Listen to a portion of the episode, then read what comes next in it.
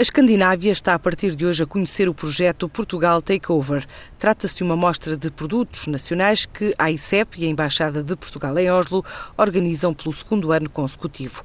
Três dias no principal pátio de comida da capital da Noruega, o Matalen Oslo, para conhecer desde as tripas ao bacalhau, dos queijos à charcutaria, azeites, compotas, conservas, cafés, chás, bolachas e bolos secos. É um projeto que se diz inspirado nas grandes praças de alimentação europeias.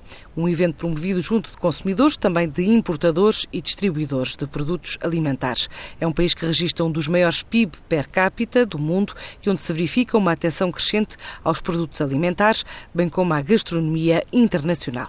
Este setor agroalimentar também trouxe a Portugal uma delegação do Paraguai, antes da visita oficial que se inicia hoje.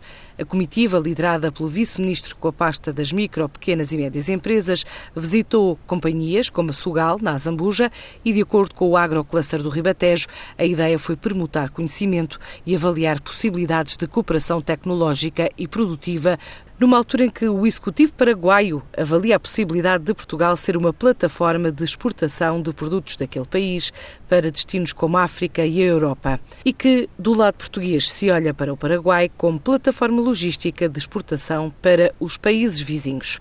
De acordo com o comunicado às redações, esta delegação terá ainda adiantado que o Paraguai é um país pequeno, mas com possibilidade de triplicar a produção agrícola e pretende avançar para a criação de clusters, bem como potenciar a produção de novos produtos para a indústria.